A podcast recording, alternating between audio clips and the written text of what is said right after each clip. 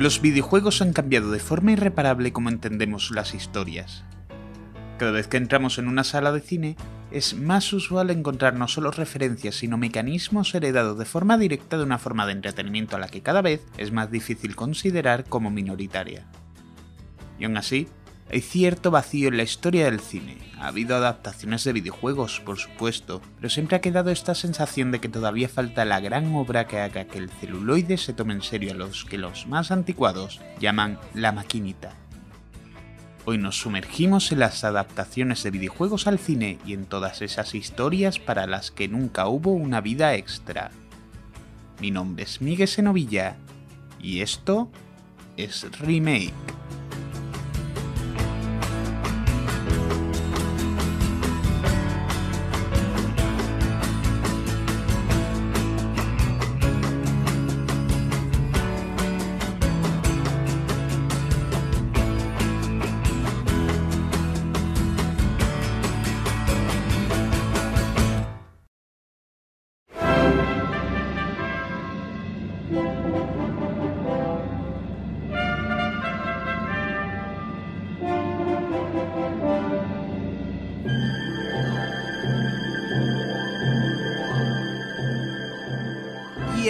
Bienvenidos a Remake, las mejores películas que nunca existieron.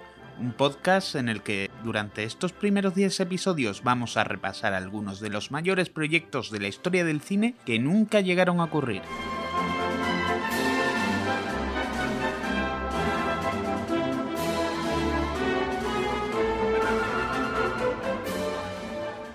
Décadas que considerar al mundo de los videojuegos como algo minoritario o algo no accesible no solo no es cierto, sino que se antoja ridículo. Sin embargo, trasladar las historias de la consola a las salas no parece tan fácil como uno podría suponer. Franquicias tan importantes y emblemáticas como pueden ser Pokémon, Super Mario, Mortal Kombat, Resident Evil, Street Fighter o Sonic the Hedgehog han probado suerte con largometrajes con resultados pobres. Solo tres adaptaciones de videojuegos aprueban en Metacritic, y en Rotten Tomatoes el mayor porcentaje obtenido por una de estas adaptaciones no llega siquiera al 70%.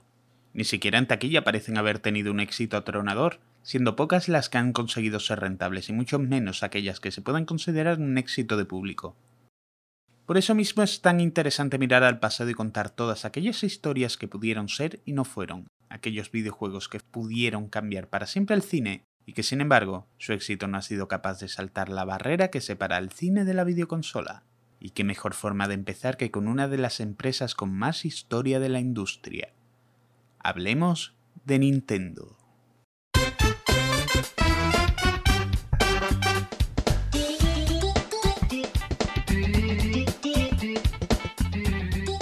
Cuando hablamos de videojuegos, es casi instintivo relacionarlo de forma inmediata con lo moderno, con el futuro. Como mucho podemos llevar la mente atrás 30 o 40 años, y sin embargo, uno de los nombres más importantes de toda la industria lleva en activo casi tanto tiempo como el cine en sí. En la misma década en la que los hermanos Lumière presentaron su proyector en sociedad, Nintendo dio sus primeros pasos de vida.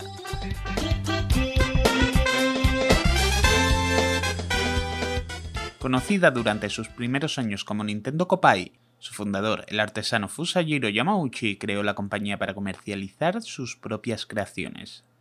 No fue hasta 1977 que Nintendo entraría en la industria del videojuego con su primera consola, la Color TV Game 15.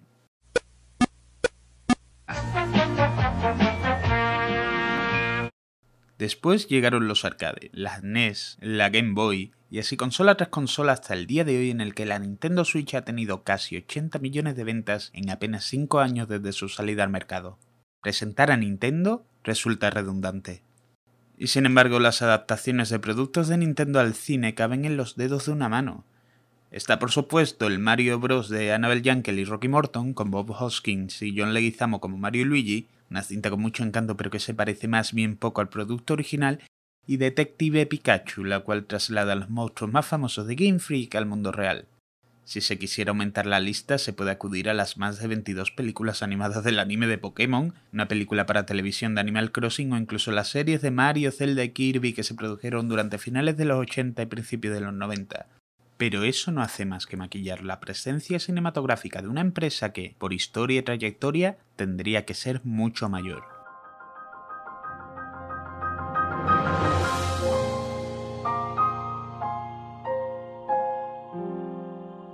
Es durante el año 2015 que parecía que esto iba a cambiar de una vez por todas.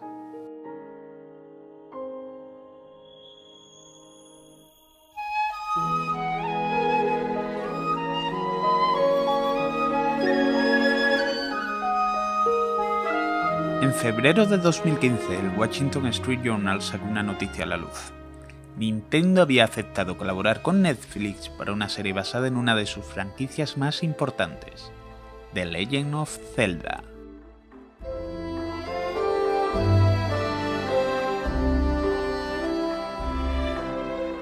En 2015 todo el mundo quería su propio Juego de Tronos. Al fin y al cabo no se puede exagerar el impacto cultural de la serie basada en las novelas de George R. R. Martin, la cual no parecía entender ni de targets ni de limitaciones. Todo el mundo quería su propio bocado del pastel. Amazon comenzó a desarrollar su serie sobre El Señor de los Anillos. Disney comenzaba a trabajar en lo que más tarde se convertiría en su primer éxito de la franquicia Star Wars, antes de que ni siquiera existiera Disney Plus. Y entre otras opciones, Netflix apostó por The Witcher. Las conversaciones sobre el próximo Juego de Tronos se repetían en los medios especializados con asiduidad, y el artículo del Wall Street Journal mencionaba directamente que Netflix buscaba apostar por The Legend of Zelda como una de sus contendientes a reclamar dicho trono. Sin embargo, los años pasaron y no pareció haber noticias del proyecto. Muchos lo achacaron a la fiabilidad de las fuentes del diario, dudando de que el proyecto siquiera llegara a existir en algún momento. Pero no fue hasta este mismo 2021 que la confirmación de que el proyecto existió llegó a nuestros oídos, y llegó de una de las fuentes más inesperadas posibles. Adam Conover, famoso por su tiempo en College Humor y su show Adam Ruins Everything, fue entrevistado en el podcast The Surf Time y comentó que durante su tiempo en College Humor estuvo embarcado en un proyecto de claymation de la franquicia de Nintendo Star Fox. Como de la nada, Nintendo les retiró la autorización para que el proyecto se llevara a cabo. ¿El motivo? Alguien había filtrado la información sobre la serie de The Legend of Zelda que estaban preparando con Netflix y sospechando que quien dio el chivatazo formaba parte del equipo de uno de sus colaboradores estadounidenses, la empresa japonesa decidió cancelar tanto su acuerdo con Netflix como el que tenían con College Humor.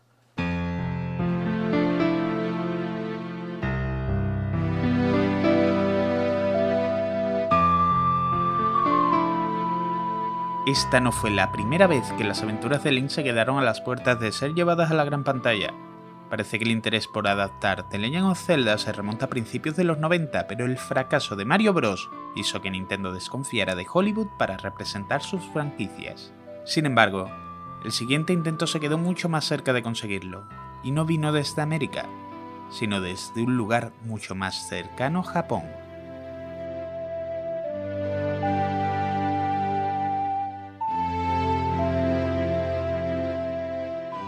Imagi Animation era una empresa de animación nacida en Hong Kong en el año 2000, siendo en 2007, tras varios proyectos televisivos y algunos cancelados, cuando le viene su primera gran oportunidad con TMNT, Teenage Mutant Ninja Turtles, película de animación de las tortugas ninja.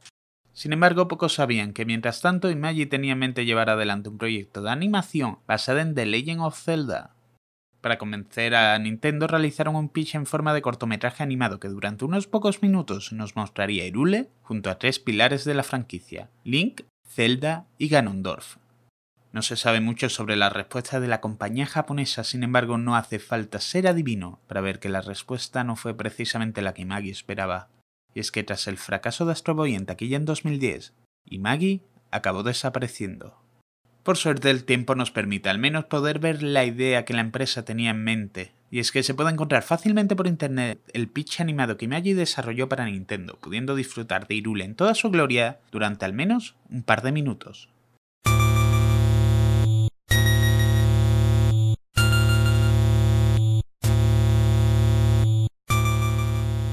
Y no dejamos Nintendo porque otra de sus franquicias se quedó muy cerca de llegar al cine y esta vez en imagen real.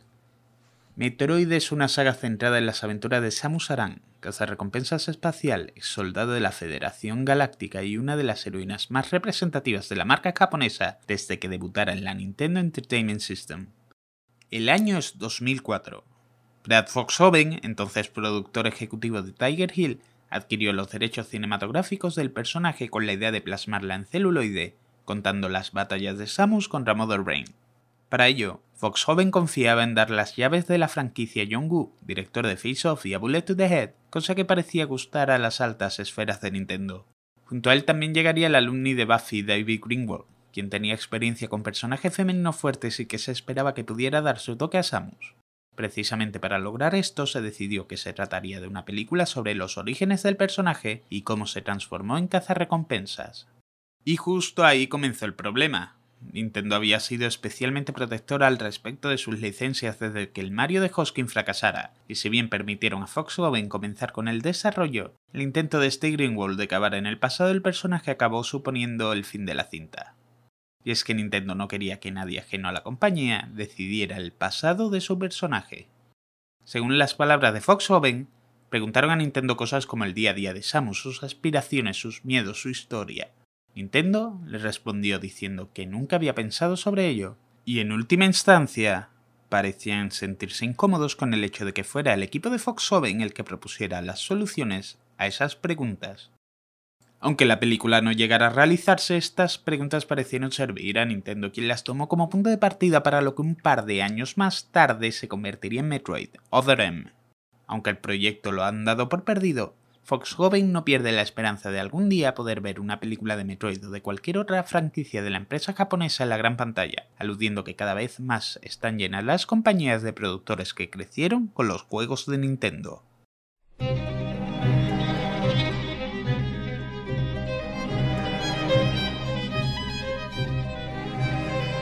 En el año 2007, una franquicia causó un gran impacto en el mundo de los videojuegos, BioShock tanto es así que a día de hoy, casi 15 años después de su concepción, aún siguen realizándose ports y adaptaciones a cada consola que sale tanto para el juego original como para sus dos secuelas. Con una historia compleja y un mundo tan único como el de la ciudad subacuática de Rapture, no es de extrañar que el juego llamara la atención de Hollywood. El primer proyecto surge poco después del éxito del primer juego. La película sería realizada por nada menos que la mente tras Piratas del Caribe Gore Verbinski, la fecha de estreno en 2011. Sin embargo, la idea de Verbinski era realizar una cinta con calificación R solo para adultos, lo cual acabaría limitando el presupuesto de esta. Según el mismo Verbinski confirmó años más tarde en un Ask Me Anything en Reddit, los temas violentos que trataba la cinta hicieron imposible encontrar nadie que invirtiera en ella. Verbinski trajo al proyecto a Juan Carlos Fresnadillo, quien había sorprendido a todos con 28 semanas más tarde, para ajustar presupuestos. Sin embargo, ante la negativa de Ken Levine, cofundador de Rational Games, a comprometer la visión del videojuego a cambio de viabilidad, Verbinski acabó dejando el proyecto para centrarse en Rango y el llanero solitario. Aún así, el proyecto no parecía muerto, no todavía. Y es que en 2014 Sony registró varios dominios relacionados con una potencial película de Bioshock, lo cual mostró que la productora quería seguir adelante con el proyecto, y entonces, bueno, creo que todos los que seguíamos la atmósfera cinematográfica ya por 2015 recordamos lo que pasó. Cientos de proyectos de Sony, conversaciones privadas de las estrellas y de los productores y ejecutivos del estudio puestas al gran público en la mayor brecha de seguridad de un estudio de cine que se recuerda. Y Bioshock era uno de los proyectos de los que se hablaban esos correos. Sony quería trabajar sobre los borradores de Verbinski, y para protagonizar la cinta había un nombre interesado en el proyecto que parecía encajar con lo que buscaba la compañía japonesa, Ryan Gosling. Como muchos otros proyectos comprometidos por la filtración, la adaptación de Bioshock fue desechada. Pero como siempre decimos en el cine no hay nunca y no hay imposibles, y es que parece que en estos momentos están ocurriendo para una hipotética versión de Bioshock que incluiría dos nombres con experiencia en franquicias y de los más llamativos. Eddie Redmayne, de la saga Animales Fantásticos y Jupiter Ascending, y Jamie Dornan, de la saga 50 Sombras de Grey. Así que es posible que pronto estemos preparando nuestras maletas para viajar a Rapture.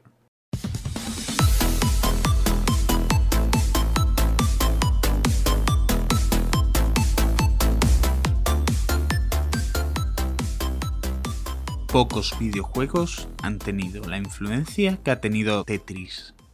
Sus simples bloques han llegado a todo el mundo hasta el punto de que si algo tiene una pantalla, hay muchísimas posibilidades de que puedas jugar al Tetris en él. Sin embargo, el Tetris, que es un juego de agilidad visual, de perspicacia mental y de inteligencia espacial, eh, se hace imposible pensar en que lo puedan adaptar a cine de forma satisfactoria, o al menos de una forma que no resulte ridícula. Trasladémonos a 2016, año en el que el empresario chino Bruno Wu, con la colaboración de Larry Kasanov, productor de Mortal Kombat, anunció la grabación de Tetris, The Movie. Esto que parece una broma parece que iba en serio, ya que la película se promocionaría como un thriller de ciencia ficción en imagen real, siendo grabado en China y con un cast completamente chino. Kasanov habló con Deadline anunciando que sería una sorpresa para todo el público y que no solo se trataba de una película, sino que la idea era expandir el mundo de las piezas de colores hacia una historia de tres películas, una auténtica trilogía de ciencia ficción, y convertirlo en un mundo en el que poder sumergir al espectador. Es divertido imaginar por dónde podría haber ido la película de Guy de Casanov para convertir la historia del videojuego, y digo el término historia con pinzas y con muchas comillas, en lo que sería una trilogía de ciencia ficción intentando emular éxitos como podrían ser por ejemplo los Juegos del Hambre. Supuestamente el rodaje comenzaría en 2017, pero a día de hoy, en 2021, no se sabe nada del proyecto. De lo que sí se sabe es que, en caso de que se haga realidad algún día el proyecto de Casanov, tendrá que competir con otra cinta con el mismo nombre. Por suerte, este Tetris no imagina los complejos mundos de los bloques que caen del cielo, sino que se centrará en la vida real de Hank Rogers, que será interpretado por Taron Egerton, y la historia sobre cómo conseguir los derechos de Tetris para distribuir a consolas de todo el mundo. Tetris comenzó a grabarse en diciembre de 2020 en Glasgow y aunque aún no tiene fecha de estreno, se espera que sea Apple TV quien se encargue de su distribución.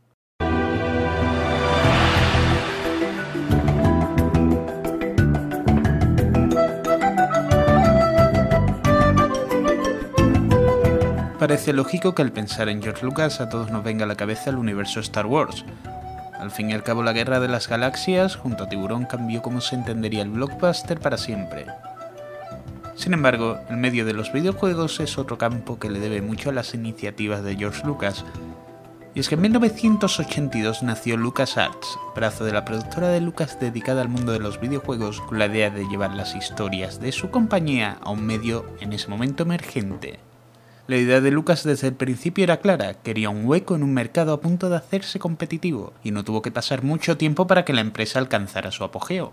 Pocos años más tarde, Lucasfilm destacaría por sus aventuras gráficas, y gracias al sistema Scum, la empresa de Lucas desarrolló algunas de las historias más divertidas, cautivadoras y emblemáticas del género. Maniac Mansion y su secuela El Día del Tentáculo, Loom, Indiana Jones y la Última Cruzada, Indiana Jones y el Destino de Atlantis y por supuesto el juego que nos interesa ahora, Monkey Island. We're a band of vicious pirates. A sailing out to sea. When you hear a gentle singing, You be sure to turn and flee. Oh, this is just ridiculous. La saga Monkey Island, para aquellos que no lo sepan o no lo recuerden, nos cuenta las aventuras de Guybrush Threepwood, entusiasta aprendiz de pirata, y sus enfrentamientos ante el terrible pirata LeChuck, ya sea como fantasma, como zombie o como demonio infernal. For We rovers. can sing in every clef. We can even hit the high notes. It's just too bad we're tone deaf. A pirate I was meant to be, trim the sails and roam the sea. El particular humor de la saga y sus ingeniosos puzzles hicieron de ella una de las favoritas de su generación.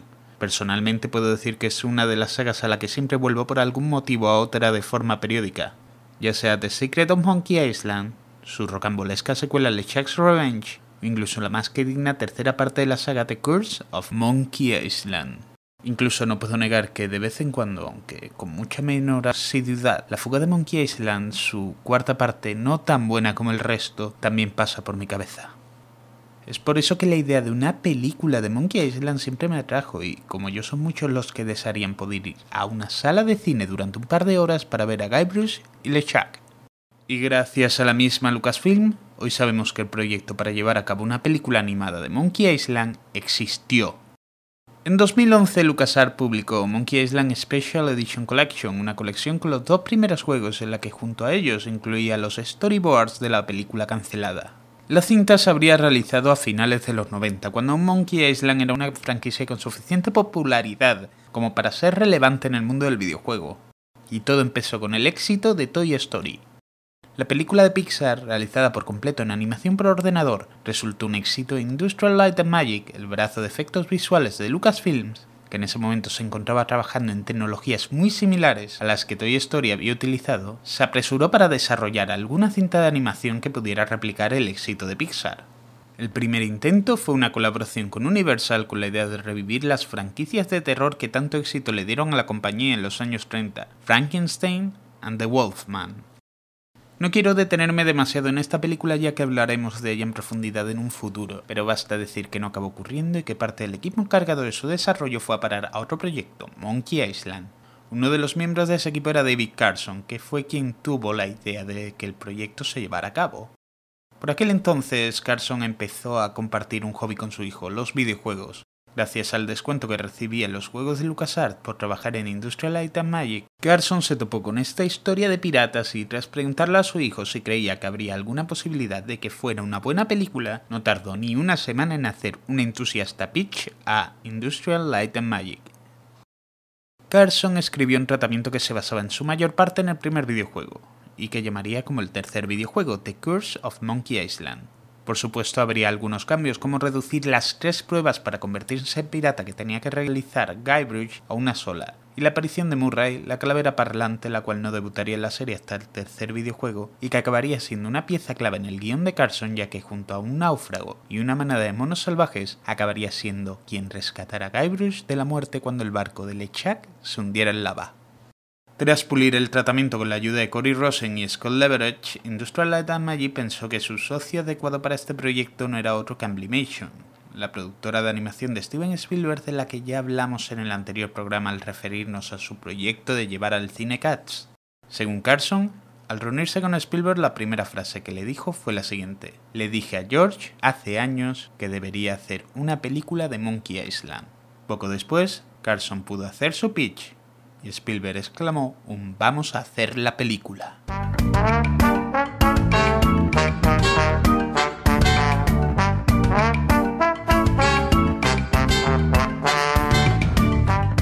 Puedes trazar el declive de tu carrera desde este momento. Nada que hagas va a superar a Spielberg chocando tu mano. Estas palabras de Carson, dichas medio en broma durante el viaje de vuelta de la reunión con Amblin, acabaron siendo una fatídica premonición. La película siguió desarrollándose y la idea de Carson poco a poco fue dejada atrás. El grupo de desarrollo se centró en una nueva historia coral, basada en LeChuck intentando unir a todos los piratas vivos y muertos bajo una misma bandera, mientras que Guybrush pasaba a ser un pescador que, acompañado por su mono mascota, se ve encerrado dentro de una trama en la que tenía que compartir protagonismo con un nuevo grupo de reclutas. Finalmente, algo en la historia no acababa de encajar. Este desarrollo se fue extendiendo a lo largo del tiempo y ya quedaba poco que se pareciera al videojuego original, mientras que los que trabajaban en el proyecto comenzaron a encontrar otras ideas más atractivas para sus propios intereses. Finalmente, una reunión con Steven Spielberg pareció ser el último clavo en el ataúd que encerraba el interés del equipo por hacer Monkey Island. Su propuesta que los protagonistas fueran los monos de Monkey Island. Siendo una propuesta tan diferente a lo que en su momento propusieran Carson y compañía, el equipo acabó por perder el interés en desarrollar el proyecto. Cuentan las malas lenguas que hubo otro agujero de bala en el cadáver de Monkey Island, los guionistas Ted Elliott y Terry Rossio tuvieron una visita a las oficinas de Industrial Light and Magic cuando el proyecto de Monkey Island estaba despegando como parte de una serie de entrevistas a profesionales del medio. Durante la visita de Elliott y Rossio, Carson enseñó a esto partes del proyecto de Monkey Island. Según comenta uno de los compañeros de Carson, su respuesta no fue precisamente amigable. Y es que decía que aunque ellos amaban las películas de piratas, nadie en Hollywood iba a hacer un proyecto de piratas. Poco sabía Carson que Elliot y Rossio estaban desarrollando el guion para una próxima película de Disney. El título, Piratas del Caribe. Con el paso de los años, Rossio y Elliot negaron cualquier tipo de influencia del videojuego sobre la película, a pesar de que ciertas escenas y personajes son excesivamente similares, como se puede ver a LeChuck y Debbie Jones, o como se puede ver, por ejemplo, la escena del perro en la prisión llevándole las llaves a Jack Sparrow, la cual ocurre de forma similar en Monkey Island. De todas formas, el mismo Carson atribuye el parecido a pocos más que la coincidencia de un grupo de fans de las historias de piratas haciendo historias de piratas. Sin embargo, el rumor de que Piratas del Caribe mató a la película de Monkey Island sigue presente hasta el día de hoy. Y es que haya relación entre ellas o no, hay demasiados puntos en común como para que Disney, dueña de las dos franquicias en este momento, se atreva a hacerle sombra a Piratas del Caribe con un viejo videojuego del que muchos ya se han olvidado.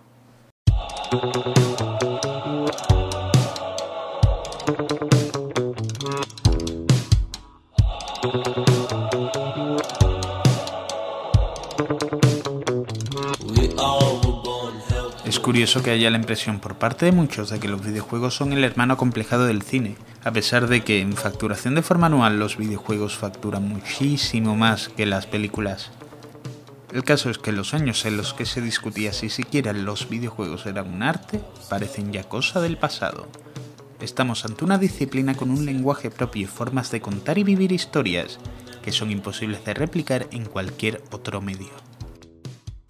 El videojuego no necesita que se hagan películas sobre sus historias porque, por suerte, sus historias viven en los videojuegos. Esto ha sido Remake y os esperamos en el siguiente nivel.